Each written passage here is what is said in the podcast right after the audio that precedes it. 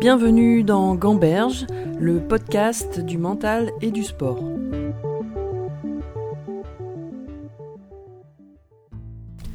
Mon invitée d'aujourd'hui est une femme qui a su se frayer un chemin dans le monde du tennis à l'échelle internationale. Elle a deux passions, le tennis et son pays, la Tunisie, qu'elle représente fièrement dans les compétitions. Très tôt, elle se destine à la carrière de joueuse professionnelle et confirme son potentiel en se qualifiant pour la finale de Roland Garros Junior en 2011, puis en reportant le titre l'année suivante. Débarquée dans le monde professionnel, on la remarque par son jeu atypique, fait de toucher et d'intelligence tactique. Elle est la première Tunisienne à passer le cap du top 40 en WTA. En 2020, son début d'année a confirmé son évolution. Elle a atteint le quart de finale de l'Open d'Australie j'ai le plaisir de pouvoir parler de son parcours et de son évolution mentale avec Hans Jaber. Alors dans cette première partie, on va parler euh, de ton parcours. Et euh, pour commencer, j'ai vu que tu avais démarré le tennis euh, très jeune, à 3 ans. Et je voulais savoir qu'est-ce qui t'a amené vers le tennis? Bah, en fait, ma mère, elle, voulait jouer au tennis un peu tard, donc elle m'a amené avec elle au club. Et je partais avec elle. Euh, je faisais un peu de la natation en même temps, mais, euh, mais je trouvais que le tennis était plus fun. Il y avait, il y avait une balle, il y avait une raquette, donc euh, il y avait plus de, de trucs à faire. Du coup, j'ai commencé à, à, jouer au tennis, à faire les petits tournois en, en Tunisie. Je suis allée à l'âge de 10 ans en France. J'ai commencé à faire les, les, tournois en France internationaux. Quand j'ai décidé de, de faire le tennis un peu à plein temps, euh, c'était à l'âge de 13 ans quand j'ai décidé d'aller au lycée sportif pour, faire sport-études. Et c'est là où vraiment je me suis euh, beaucoup plus euh, consacrée pour le tennis, pour faire plus de tournois. Euh, ça m'a aidé parce que en fait, je pouvais, je pouvais faire des rattrapages pour mes études et tout. Ça m'a, ça aidé à un peu faire le lien entre le tennis et mes études. Donc là, quand tu as 8-9 ans, est-ce que c'est clair pour toi que tu vas faire une carrière de joueuse de tennis?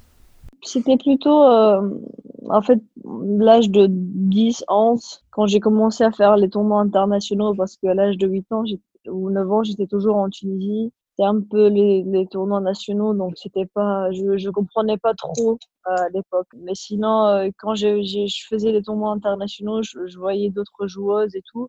Euh, c'est là où ça commençait un peu, vraiment, euh, je commençais à avoir des rêves, enfin, depuis que j'étais petite, je voulais gagner euh, Roland Garros. Je sais pas pourquoi Roland Garros. Ça, ça, ça me donne plus de motivation de, de jouer et je sais que j'ai, je vais atteindre un but. Il y a un but dans ma tête que je veux atteindre, donc euh, bah, forcément il y a plus de, de motivation et euh, j'ai un but dans, dans ma tête que je veux atteindre. Quoi. Et toi, est-ce que à ce moment-là ou peut-être un peu plus tard, tu as la conviction que tu vas y arriver? Oui, euh, mais je sais pas comment, mais mais en fait, je, suis une personne, quand je mets un truc dans ma tête, je sais que je peux y arriver. Et, euh, et bien sûr, euh, pendant, euh, pendant on, va, on va revenir sur ce sujet, mais pendant ma carrière, bien sûr, il y a des moments de doute. Euh, il y a des moments où, euh, où vraiment, tu c'est pas que je lâche mon rêve, mais en fait, je doute est-ce que vraiment je peux y arriver ou pas. mais il y a, y a, toujours une, une petite petite voix là dedans qui te dit euh, non non ça va c'est juste des petits moments de difficulté. Et c'est un peu obligé de passer par ces moments là et, euh, et, je savais que je pouvais toujours y arriver et, et réaliser mon rêve. Ouais donc c'est cette conviction quand même qui t'aide à, à, tenir tout au long de ta carrière.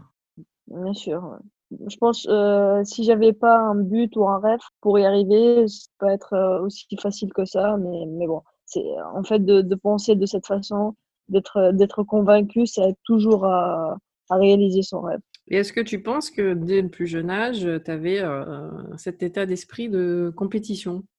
Ah oui, surtout avec mes frères et ma sœur. Donc, euh, partout, en fait, euh, même si je joue sur un, sur, sur un terrain de tennis ou euh, football avec mes frères, ou je veux, je veux toujours être la gagnante. Euh, j'aime pas perdre, j'aime pas lâcher. Mais en fait, c'est bien et c'est pas bien en même temps. Mais euh, quand on est jeune, on sait pas perdre à un certain moment.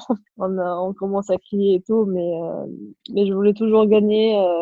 par exemple, je lâche pas un jeu si je j'apprends pas comment je joue à ce jeu-là je veux toujours gagner. En fait.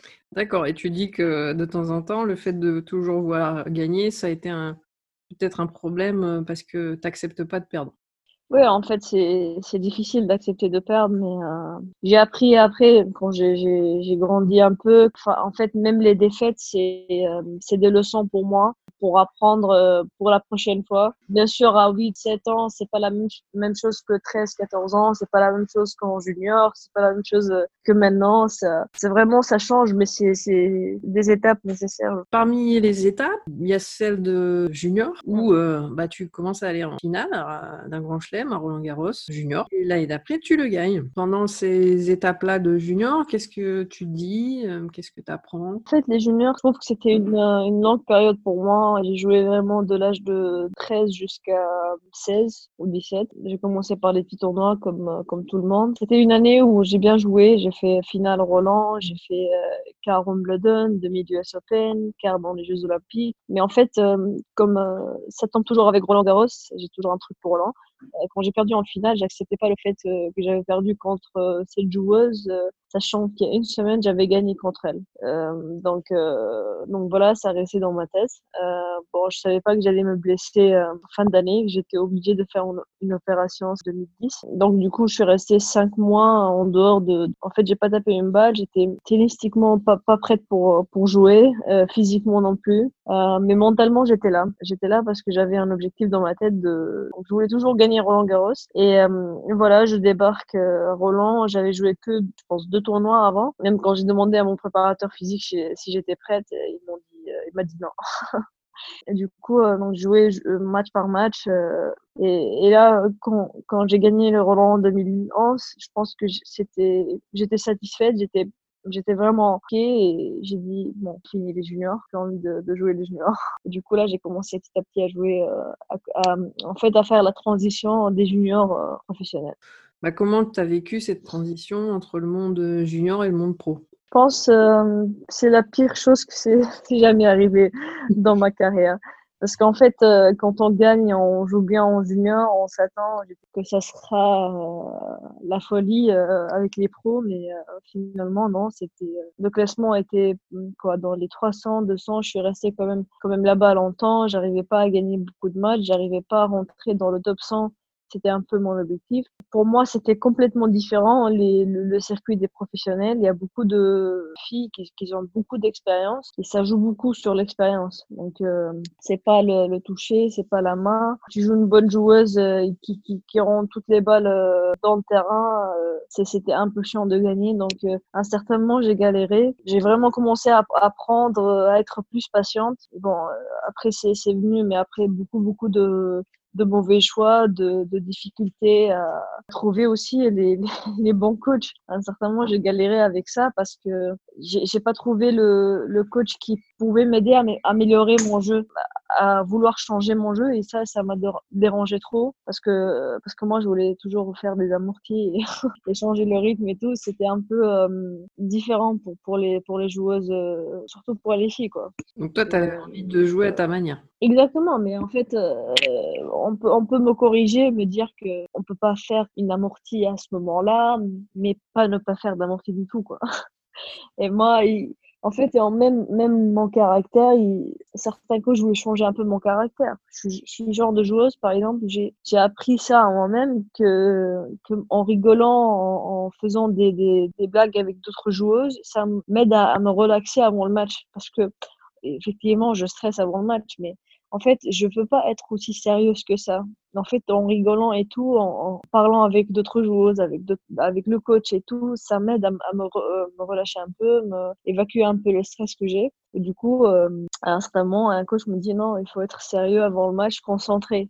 Et en fait, sais pas que je perdais mon, mon concentration, mais en fait, je, m'aidais à, à, rentrer dans le match. C'était un peu ça pour moi. Ouais, ouais, donc il fallait qu'il que ça soit un coach qui arrive à te comprendre. Exactement, ouais. Donc ça, ça a mis du temps aussi à trouver pour toi? Ouais, ça a mis du temps. En plus, euh, oui, aussi, je faisais des, des, des erreurs moi-même aussi. C'était un peu délicat. J'ai, j'ai un caractère peut-être un peu difficile à, à comprendre des fois, mais, euh, mais je pense pas que je, je, suis la pire joueuse sur le circuit. Il y en a, il y en a plus, plus, euh, plus dur. J'ai commencé, disons, à suivre un, plus mon, mon intuition. Très très bon ami à moi euh, qui, qui, on travaille ensemble. Il, il m'a vraiment aidé sur ce, ce coup-là, de, de vraiment euh, croire à mon intuition. Il me disait que j'ai un mon intuition, il faut il faut suivre plus. Et euh, donc j'ai commencé à, à, dire non finalement à des choses que j'aime pas. Et, et c'est là où ça commence à tous les bons résultats commencent à, venir. mais mais il y avait toujours du, du travail à faire. J'ai commencé beaucoup à travailler sur mon intention, changer beaucoup ce que ce qu'il faut faire. Euh, en fait, si j'ai l'intention de, de, bien jouer et de d'appliquer ce qu'il faut faire, ce jeu-là, tout peut suivre. Euh. Donc voilà, j'ai commencé à, suivre ces, ces, étapes. Je suis un peu rentrée dans le monde spirituel aussi. J'apprends beaucoup sur sur les chakras et ça m'intéresse beaucoup. Et du coup, ça, je pense que ça ça m'a trop aidé. Je j'ai commencé à faire plus de méditation, plus je, des moments pour moi-même. Ça m'aidait à trouver le calme en moi euh, ce que et d'écouter la, petite voix à l'intérieur pour voir euh, ce que vraiment j'ai besoin. Et parce qu'à un certain moment j'ai le jeu. Je peux vraiment gagner contre beaucoup de joueuses dans les top 10 mais que comme mon classement est dans les 150 200 pourquoi j'arrive pas vraiment à toujours pas rentrer dans, dans les top 100 bon finalement je suis rentrée dans le top 100 mais j'avais pas vraiment le niveau de rentrer quoi j'étais là et je suis sortie je pense euh, même après et je suis re-rentrée après parce que euh, là j'ai trouvé le bon coach qui m'a aidé vraiment à, m'écouter. Il, m'écoutait bien. En fait, tout venait de moi. Je commençais à écouter moi-même et, et, appliquer beaucoup de choses. Et c'est là j'ai commencé, je commence à, à, grandir plus, à évoluer. Je, je, je, sens que je suis plus même consciente euh, de ce que je suis en train de faire euh, plus que bah, deux ans ou un an en arrière. Justement, tu parlais euh, bah, de ton jeu un peu euh, atypique, euh, du fait mm. que tu as envie de t'écouter là-dessus. On peut dire que tu as, as, une bonne main, tu as du talent. Est-ce qu'à un moment donné, ça a été un, un fardeau pour toi d'avoir ce talent ou, ou, ça a été dur à accepter ou c'était toujours positif? En fait, ça, ce qui me dérangeait le plus, c'est que coach, un peu les joueurs et tout, ils disent comment avec ce style de jeu, elle peut faire tout, elle est là, elle est talentueuse. En fait, c'est plus, c'était plus dur que qu'on peut le voir. De derrière, ok, j'ai du talent, j'ai du toucher et tout, mais à un certain moment, j'ai tellement de choix, je peux faire un peu tout que c'était un peu difficile de choisir le, le bon le bon coup à jouer. Contrairement à une fille qui frappe tout à plat, euh, en fait, elle a une chose dans la tête, c'est de frapper à plat. Franchement, je te cache pas, j'ai commencé à moins écouter ces gens-là, à m'écouter moi-même, à, à, surtout surtout moins juger moi-même parce que je me juge trop et c'est à cause de ces gens-là et c'est à cause de ce que j'ai vécu avant euh, une expérience en fait finalement je dis non hein, c'est bon t'es bien tu, joues bien il faut juste corriger certains trucs. En fait euh, même la période de, transition de junior à, pro j'ai commencé à dire euh, t'aurais dû faire ça faire ça mais en fait euh, finalement j'ai compris que je pouvais pas changer grand chose et donc j'ai commencé à travailler sur sur moi-même plus plus que plus qu'autre chose Ouais, parce que tu évoquais euh, justement bah, dans les interviews qu'il y a des gens qui croyaient pas en toi, même qui se moquaient de tes ambitions. Toi, comment tu faisais pour, euh, bah, comment t'as fait pour écarter ces trucs-là et te centrer un peu plus sur toi? En Tunisie, il n'y a pas beaucoup de, de, sportives aussi, donc on met la lumière facilement peut-être plus sur toi. Comment tu gères tout ça? Euh, Ouais, avant, j'écoutais plus ce genre de gens-là, mais finalement, j'ai compris que on peut pas satisfaire à tout le monde, ce qui est sûr. Euh, de toute façon, c'était c'était un rêve qui, qui a commencé depuis que j'étais petite. C'est euh, un truc que je voulais euh, y arriver euh, depuis depuis longtemps et euh, j'ai mes raisons personnelles. Euh, ces gens-là, je les connus euh, quoi, au milieu de la carrière, euh, ils connaissent rien, mais en fait, ça rentre aussi dans, dans le jugement. Ils te jugent sans, sans connaître ta vie, mais en fait, euh, j'ai cessé de prouver ce que je vaux à, à des gens qui qui m'ont qui n'ont rien à faire dans ma vie, quoi. Et euh, plus concentré sur moi, sur ma carrière et sur sur sur l'évolution de, de moi-même, parce que je sais que je, pouvais être une, une meilleure joueuse, une, une meilleure personne. C'était important pour moi dans, dans ma vie privée et dans ma vie professionnelle.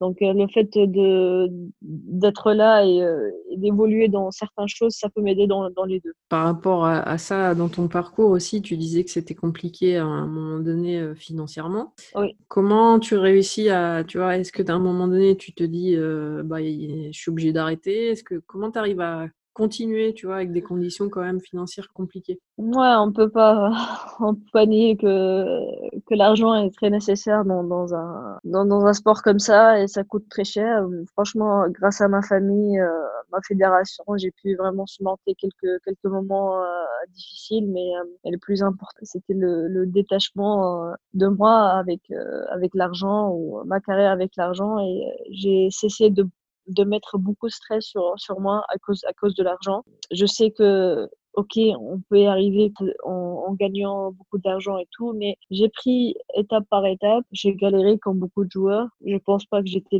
j'étais la pire joueuse parce que il y, aura, y aura toujours euh, pire que moi.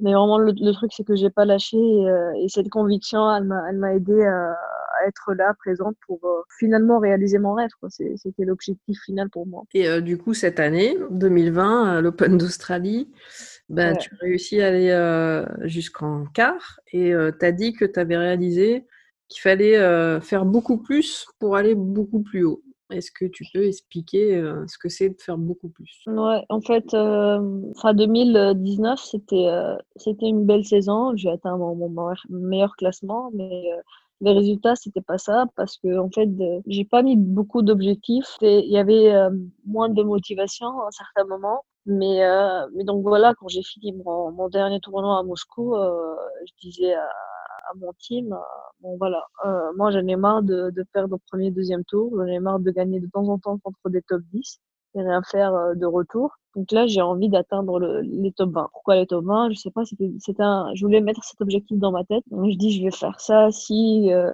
côté entraînement, préparation, on va aller là, on va faire euh, sur le, le, plan physique et tout. Donc voilà, on, on bossait dur. Je, je sentais qu'il y avait une plus de motivation parce que j'avais un objectif à, atteindre. Donc voilà, on commence la saison, euh, ça commence pas très bien, j'avoue. Et après, euh, j'ai senti un peu, euh, qu'est-ce que tu fais euh, Pourquoi tu as mis beaucoup de, de pression sur toi-même. Après, je dis, c'est pas grave. Je vais aller au Bart, je joue quelques matchs, donc je commence à vraiment rentrer dans, dans, dans le circuit et tout. Et voilà, je, je commence après l'Australie Open. je sens que j'étais mieux, je bouge mieux.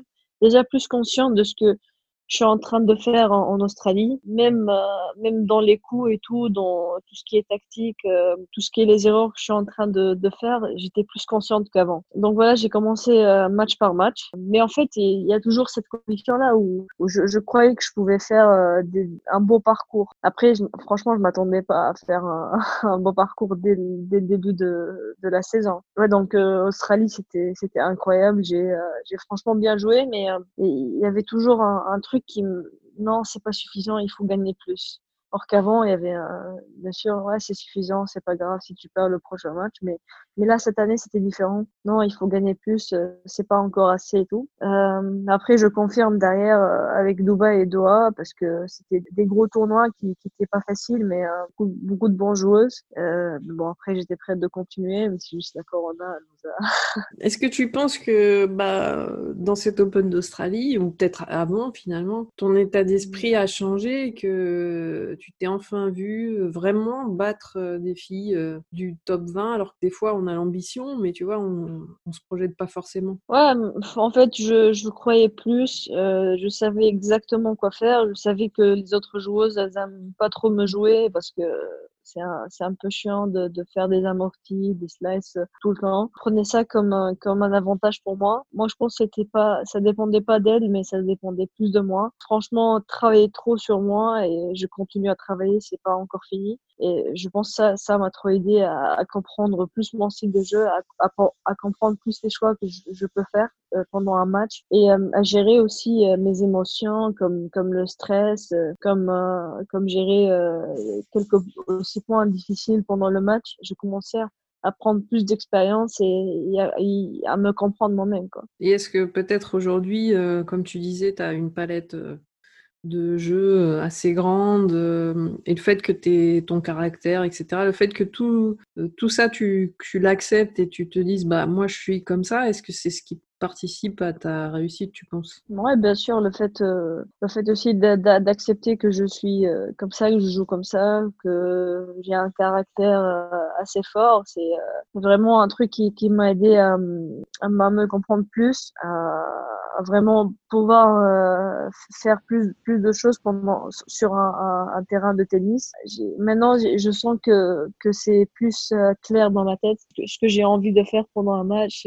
En fait, j'ai je peux être plus intelligente que d'autres d'autres joueuses à utiliser les, les techniques que je peux utiliser pendant pendant un match et, euh, et je pense que ça m'a trop trop aidé à, à vraiment gagner contre des, des top joueuses comme euh, comme Pliskova ou Wozniacki ou d'autres. Je, je, vois la différence en moi et je pense que c'est ce n'est que, que, le début. Quelle a été euh, l'importance de ton entourage dans ta carrière? C'est très important pour euh, pour aussi mon équilibre parce que j'avais toujours ma famille avec moi, mon mari qui est, qui est derrière depuis depuis un moment et qui est dans l'équipe euh, depuis un moment. C'est très important de, de savoir qu'il y a des gens qui, euh, qui sont là malgré les défaites. Ils étaient vraiment patients. Euh, à un certain moment, ils m'ont, aidé financièrement. C'était un, gros pari aussi parce qu'ils ne savaient pas si j'allais euh, y arriver ou pas. Ici, le risque qu'ils ont pris. Je suis vraiment chanceuse d'avoir, d'avoir ma famille derrière moi. Je trouve que c'est un privilège et euh, qu'il n'y a pas beaucoup de, de joueuses qui, qui ont ça et euh, très contente qu'ils, sont là. Quoi. Que toi, aujourd'hui, tu vois, quand tu joues les filles qui sont top 20, top, top 10. Est-ce que tu vois une différence sur le plan mental? Euh, Ouais, il y a une grosse différence entre, entre une joueuse euh, qui, est top 10 ou qui est, qui est top 20 ou, euh, même top top 100. On voit, on voit que, les, top 100, ils sont, disons, un peu fragiles que les autres joueuses. Les, les top 10, elles savent quoi faire, qu'elle est prête à...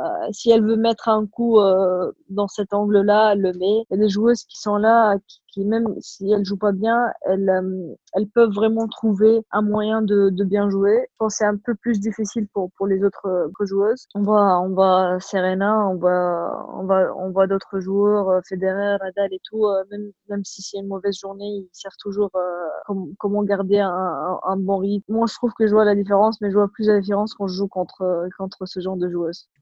Et est-ce que, est-ce que toi, justement, il y a un joueur ou une joueuse qui t'inspire euh, sur la gestion des matchs? J'aimais beaucoup euh, avant. Ouais, j'aime bien comment il joue. J'aime bien. C'est un guerrier sur le terrain et, euh, j'aime bien ce genre, ce genre de joueur qui, qui lâche rien et euh, qui est toujours là présent à, bien, à bien jouer. Pour moi, il m'inspire ce genre de joueuse.